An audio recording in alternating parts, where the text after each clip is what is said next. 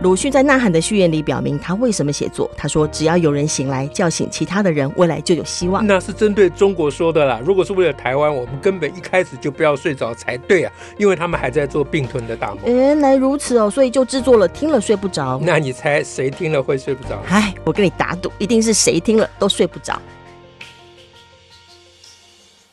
大家好，我是乔兰，我是史英。我们今天要讲什么呢？嗯，沈老师，我想说，我们来讨论一下哈，因为在那个呃，昨天报道者这个媒体啊，他刊出了一篇、哦、呃，对那个丰原高中呃的案件的呃当事者的爸爸的专访，就是我们上次有讨论过，哦、就丰原高中有孩子呃自杀身亡嘛，哈，轻生身亡。现在有一篇爸爸的对对爸爸的专访，因为之前我们也开过记者会了，嗯、那也引起非常多人在关注这件事情，哼，因为毕竟一个小孩。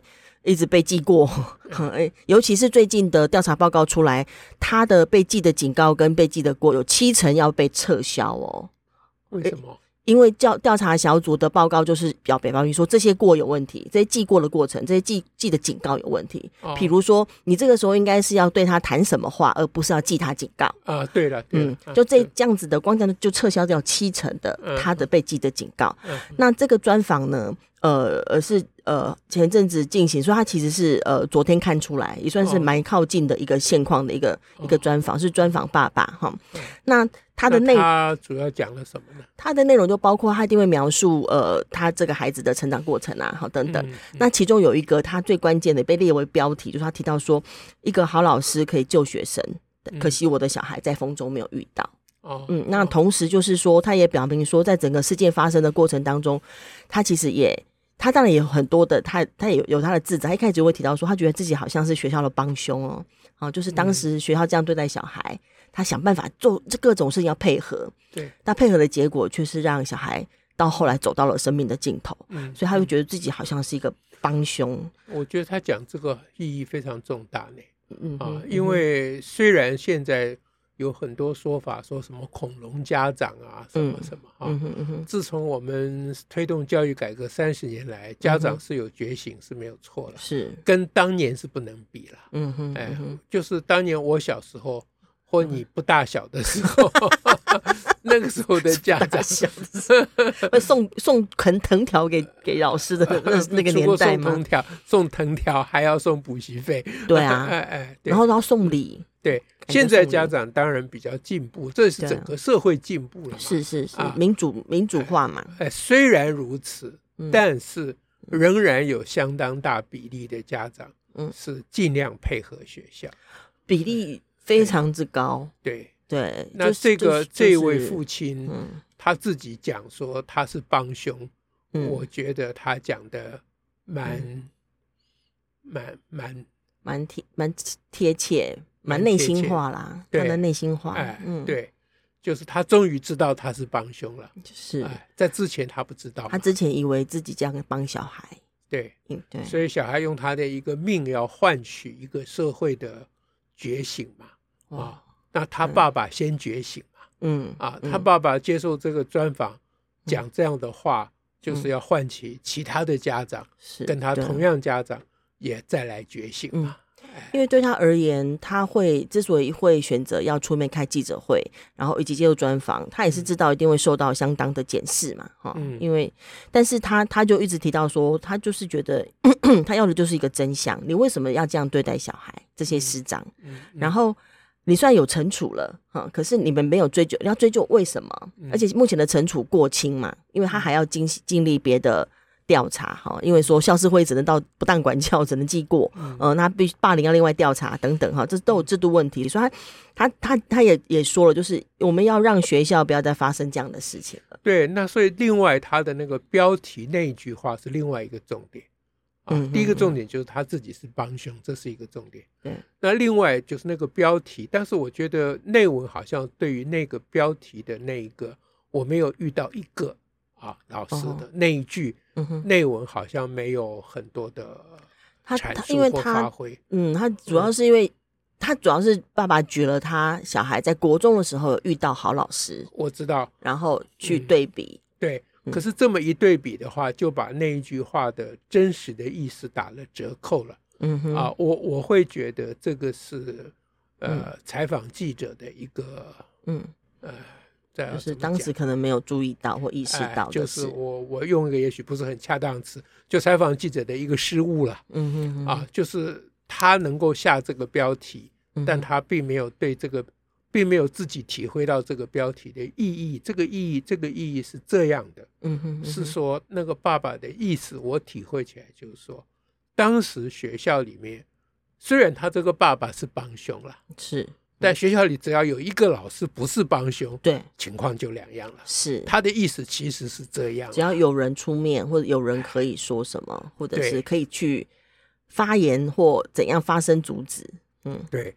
所以，所以就是，就是说，好老师可以，呃，那句话再说一遍：一个好老师可以救学生。嗯，但我儿子在风中没遇到。对，呃，没遇到他那个。他不好意思讲，我一个都没遇到。嗯，他他的一个好好老师是放在前一句了。哎，就是一个好老师可以救一个孩子，但我在风中没有遇到一个啊，没有遇到，没有遇到，就是连一个都没有遇到。嗯啊，就是这个是很重要的，你这个是在呃在。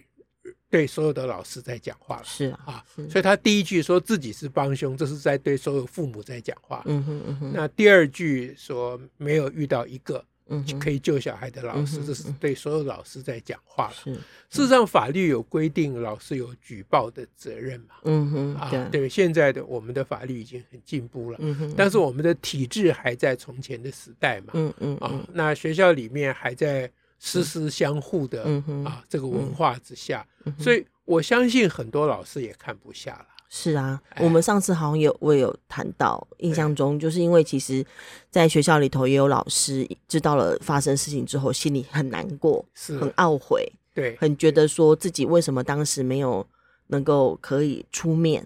对，嗯，所以这件事情是是是蛮深刻的一个文化的问题。嗯嗯。嗯就是我们这种文化，它就是会，嗯，会怎么讲？使使一个人不是他自己。你说的这种文化是说，他就会觉得啊，枪打出出头鸟啦，或什么，我不要，我我也不要破坏和谐啦，类似的意思。其实他就是依附于这个体制，依附于这个环境嘛。是啊，我前一阵子看了一部电影。在讲说那个美国的 美国的《环球时报》不是中国的《环球时报》，美国《环球时报》一群记者啊，他们在二零零三年啊去揭发这个这个天主教会的很多神父性侵未成年啊的男生跟女生都有，嗯嗯对，而且数量非常大，嗯，那他们原来只听说有一两个神父。嗯哼，啊，后来就在波士顿地区，这是一个地区而已啊。嗯哼，后来听说有十三个，他们就吓坏了，弄到后来变成九十七个，哦，他们简直吓得疯了，真的是太惊人了。哎，但他们非常非常的辛苦，就是天主教会的势力啊，可以扩及到法院，对，政府机关啊，因为信天主教的比例人数比例很高，啊，那这就很诡异啊。就我们现在回头来对比这个学校里面的老师的情况是一样的，嗯，就是就是那么多的信徒，对啊，他们都是好人，是啊，哎，而大部分的神父，甚至于包括性侵小孩的神父。不管性侵这件事情哈，他们应该也都是好人啊，会乐于助人呐。哎，哎，他们是传教士呢，拜托，嗯，就算假的也要装吧。是啊，而且至少他们都会很温和的样子。是啊，他们是属于这个社会上一般我们所谓的社会的良心嘛，啊，包括信徒在内嘛。那所以说，一直到事件被揭发出来到那么严重，他们的罗马的那个。教廷，教廷都出来道歉，这到后来真是很后头了，很后头了，出来道歉。可是天主教社群对这件事情沉默，一片沉默。嗯，甚甚至应该是在调查的过程当中就受到很多阻力吧？还是来自于教会系统？那就不用讲了。我说都已经到了现在，对，刚才讲的是二零零三年的事情，是啊，是。现在已经二零二三年，二十年过去了，嗯对不对？那那这个社群对于这个这些事情。他们从来没有一个人出来说我是帮凶的，嗯，检视反省都没有，哎，他们从来没有一个人说一个神父可以救一个小孩，嗯，但是我的。小孩一个都没有遇到，嗯，他们从来没有讲过这个话哟，嗯哼，哎，所以我我要把这件事情拿出来对比，就是这位父亲肯接受这个专访，嗯哼，是他是勇气十足的，是，哎，他他需要相当的勇气。等一下我要问你，他是不是真的需要相当的勇气？等我把这话说完，嗯，就是，嗯，你刚刚也有讲了，你说他在公开发言以前，他一定知道他会被攻击。是啊，所以他所有所有碰到这种自杀案的家长，甚至所有的不就算是不是自杀的家长，一旦他要他要面对要来为孩子说话，他都要遇到相当的反扑，连性侵案的小家长都一样。对，嗯，所以所以他不他的这个勇气，他之所以需要勇气，不只是因为别人会攻击他，嗯，事实上他自己一直在攻击自己。他他这个他内心里头有多少的？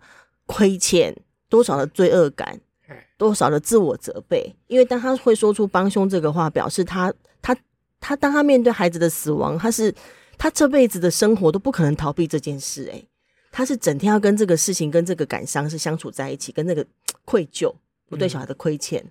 那这篇文章看出来他有受到攻击吗？呃，很大，就是像在这篇文章的呃下头。呃，很多留言呐、啊，当然有些留言也会说啊，这个学校该怎么检讨哈，当然有，但是一开始的的的留言，甚至得到很多有人去按赞呐、啊，或按表情符号的留言，都会提到说，觉得父母也有责任呐、啊，嗯，嗯，那我这边我看完内文之后，没有感觉到父亲在自我反省，嗯，嗯，然后或者是说，哦，哎，家庭难道没问题吗？哈，就把责任都推给学校嘛，嗯。嗯，然后就是还包括就是说，呃，像现在老师很辛苦的。要承担的事情很多，那其实孩子进学校之后，难道家庭就没有事了吗？嗯嗯，然后包括就是觉得说，呃，那个怎么都怪老师呢？嗯，那在这这个过程当中，家长你有站在小孩的立场吗？嗯，就是在所有的过程就是记过啊，哈等等这些过程当中，就甚至有人会说，这孩子需要一个好父亲，结果没遇到啊，对啊。他们会套这个，就是套这个话讲，嗯，然后就说觉得亲子一定有问题，等等啊，检讨别人很容易，对你对你自己就很难。嗯，那看到这种留言出来，其实我是不确定爸爸有没有去看呐。其实当我但我们我们看了都会觉得哦，会很就是会很很很难受啦。嗯，因为对我来讲，一个父亲要出面讲这些事情是件不容易的事，更何况他还特别提到自己也是帮凶。嗯，那当我们当我们要检讨一下学校的问题的时候，为什么这些留言都要跑出来放下学校的问题不检讨，而来检讨爸爸呢？是，这这是一个非常有趣的反应模式，就是说大家也许出于善意，因为大家都心疼小孩。如果我们善意的解释的话，如果他不是有恶意的要带风向的动机的话，嗯，那你心疼小孩，你三胖你就希望可以检视各个环境嘛？嗯，的结果就是说。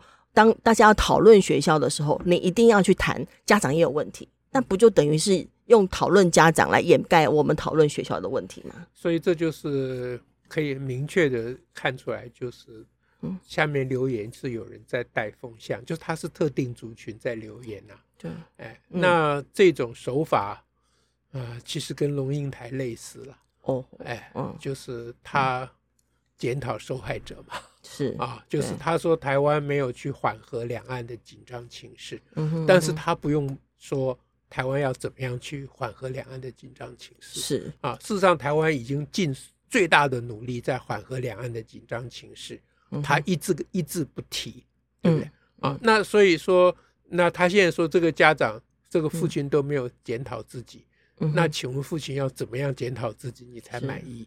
啊？事实上，亲子的关系非常的复杂而深奥嘛。嗯啊，那个中间有很多所谓 complex，所谓情节啦。对啊，这个不是容易的事情。嗯，可是学校是一个公领域的啊，是哎是的环境，而且影响的小孩是非常多的。啊而且学校所犯的那些事情是很容易检讨的。是哎，而父亲也并没有真正要。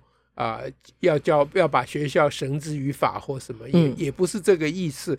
他只是我们刚刚已经阐述他的这个专访的重点、嗯、啊，就是呼吁所有家长不要当帮凶，对，呼吁至少有一位老师要出来讲讲话，他也意思就很简单。对，所以我我我我觉得我们今天要谈的就是要要请大家思考一下，就是嗯呃。不是说父亲没有责任，其实我们上次有谈过。我们在上次谈这个案子的时候就提到了，我们提了几个面向的要讨论的事。对，其中就包括父亲的部分、父母的部分。父母的部分的责任，那是说来非常话长的事情了。对啊，那不是三言两语可以讲得完的。嗯哼。那如果有人说这个小孩最后的留言有好像有怪他爸爸，嗯哼啊。但是我的印象中，如果我讲错了，你帮我纠正。嗯、我印象中，小孩说要怪他爸爸，其实就是那件他所谓怪他爸爸，其实就是怪他爸爸太配合学校了。因为他当时就是已经被迫休学啦、啊。哎，对。然后跟他爸讨论说，到底现在要怎么样？然后结果他他就他就留话就说，我我爸叫我去彰化什么的、啊，就是他爸爸没有马上冲到他身边呐、啊，顶多就是这样，嗯、而不是说他爸爸。从小怎么样残害他或怎么样，不是那一类，啊、我不敢说那种事情没有哦，嗯、说不定也真的有，嗯。啊，那因为亲子的关系真的非常非常的啊、嗯、很难说了，对，但是现在事情的关键不在那里，对啊，哎，现在事情的关键就是，我那时候看刚才讲说那一部电影啊，嗯、在讲天主教那件事，嗯、性侵小孩的事情，嗯、它里面有一句名言啊。嗯哼啊，他说：“It takes a village to raise a child。”嗯嗯，“It takes a village to rape one。” Yeah, 啊，就是你要强暴一个小孩，也需要一个整个村落、整个村落的力量。对，嗯，那爸爸的重点就在说，这是整个教育体制的问题。对，啊、下面留言那些人说你爸爸都没有检讨自己，我也可以说你们留言这些人，你们也没有检讨你们自己 啊，因为发生这种事情是国家之耻。没错，我们每个人都有责任。我们都曾经漠视很多罪行在发生的。是啊，嗯，哎，即使我们是非常努力的，在这种事情上想要尽一份力，但是我们永远觉得我们努力不够。是啊，哎，你如果要指责说我们都没有检讨自己，我也没话说。嗯啊，但是我不能因为，但是你不能因为我没有检讨自己，就说我不可以检讨别人。是，为什么不能检讨学校？这是两回事了。嗯，那今天我们就讲这个给大家。OK 啊。好，好，下次再会，拜拜，拜拜。